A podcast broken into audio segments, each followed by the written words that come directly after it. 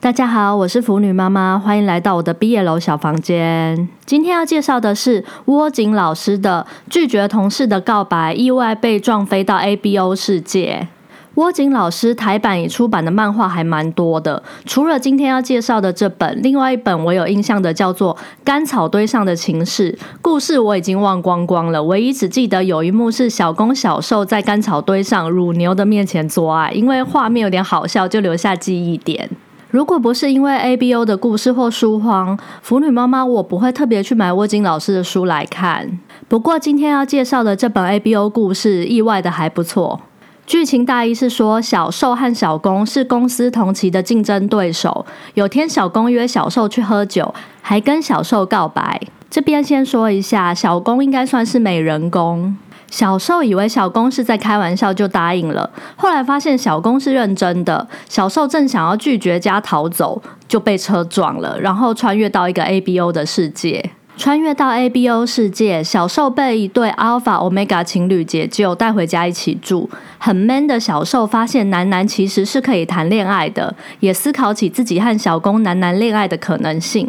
后来，小受目击 Alpha Omega 情侣上床，受到刺激发情解放后，就回到原来的世界。回到原来世界的小受接受了小公的告白，但是又有了新的障碍，就是小受无法接受自己是在下面的那个人。然后这次小公小受一起出意外，又被打到穿越到 ABO 世界里面。小受为了回到原本的世界，就妥协接受自己是下面那个人。两个人做到昏厥，又一起回到原本世界。这个故事的核心就是呢，小受跨越心理障碍，借由穿越到异世界，跨过自己的心魔，接受小公的过程。第一次是跨越男男不可恋爱的障碍，第二次是放下自尊心，只要两人相爱，当零号也没关系的认知。实际上有没有穿越到异世界不重要，重要的是小受的心理过程。借由 ABO 世界观来作为心理障碍的解套，腐女妈妈，我觉得这样的设定还蛮新颖的。快速介绍剧情后，接下来帮大家做三点总结：一，窝井老师的画风很粗犷，挺有特色。